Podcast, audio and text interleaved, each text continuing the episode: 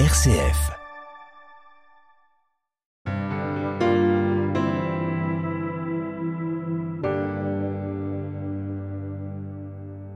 Chers auditeurs, bonjour.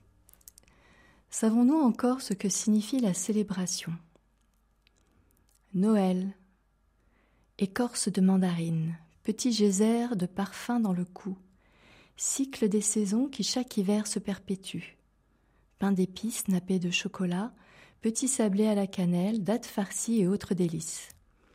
Embaumer la maison, l'illuminer avec guirlandes et bougies, décorer le sapin comme un rituel, ressortir chaque objet avec délicatesse et enjouement.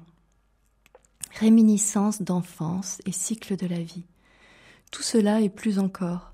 Se préparer pour la rencontre, une lumière au cœur des ténèbres, se rendre disponible, accueillir le mystère d'une présence au cœur de nos vies.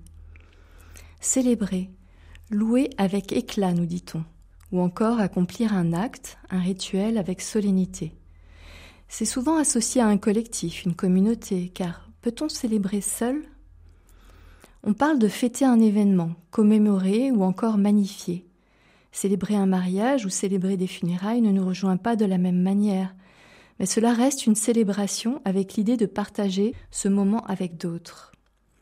Je peux célébrer la vie, le fait de me sentir vivante en dansant, en chantant. La célébration, selon Marshall B.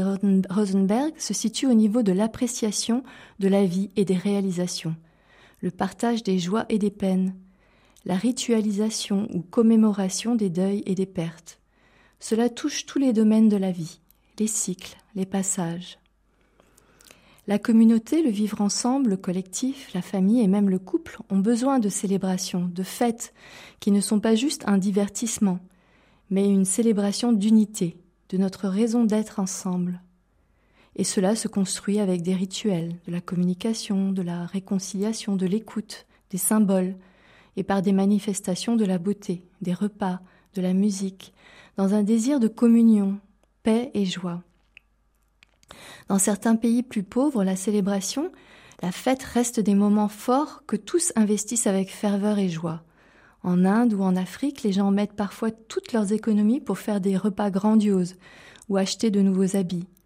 Ils font des guirlandes de fleurs, des rituels souvent à caractère sacré, pour des célébrations qui peuvent durer trois jours. Les sociétés riches ont perdu le sens de la fête en perdant le sens de la tradition. Celle-ci tend à devenir artificielle avec le recours à l'alcool, voire drogue, pour l'activer. Les fêtes de fin d'année peuvent vite se transformer en orgie, en même temps qu'une surconsommation d'objets superflus, gadgets et décorations à outrance. L'art de célébrer apporte un plus à la communauté, au groupe. C'est une forme d'exutoire, parfois pour sortir de l'isolement et de la souffrance, des familles éclatées, de l'individualisme dominant. Le cœur humain a besoin de quelque chose qui soit au-delà des limites et des frustrations du train-train quotidien. La fête unifie les cœurs, c'est un moment d'émerveillement, de ressourcement. Elle stimule l'espérance et donne une force nouvelle pour continuer le chemin. La fête est un chant d'amour et d'accueil aux autres, avec les éclats de rire et les larmes, avec musique, chant et danse, en même temps que silence et recueillement.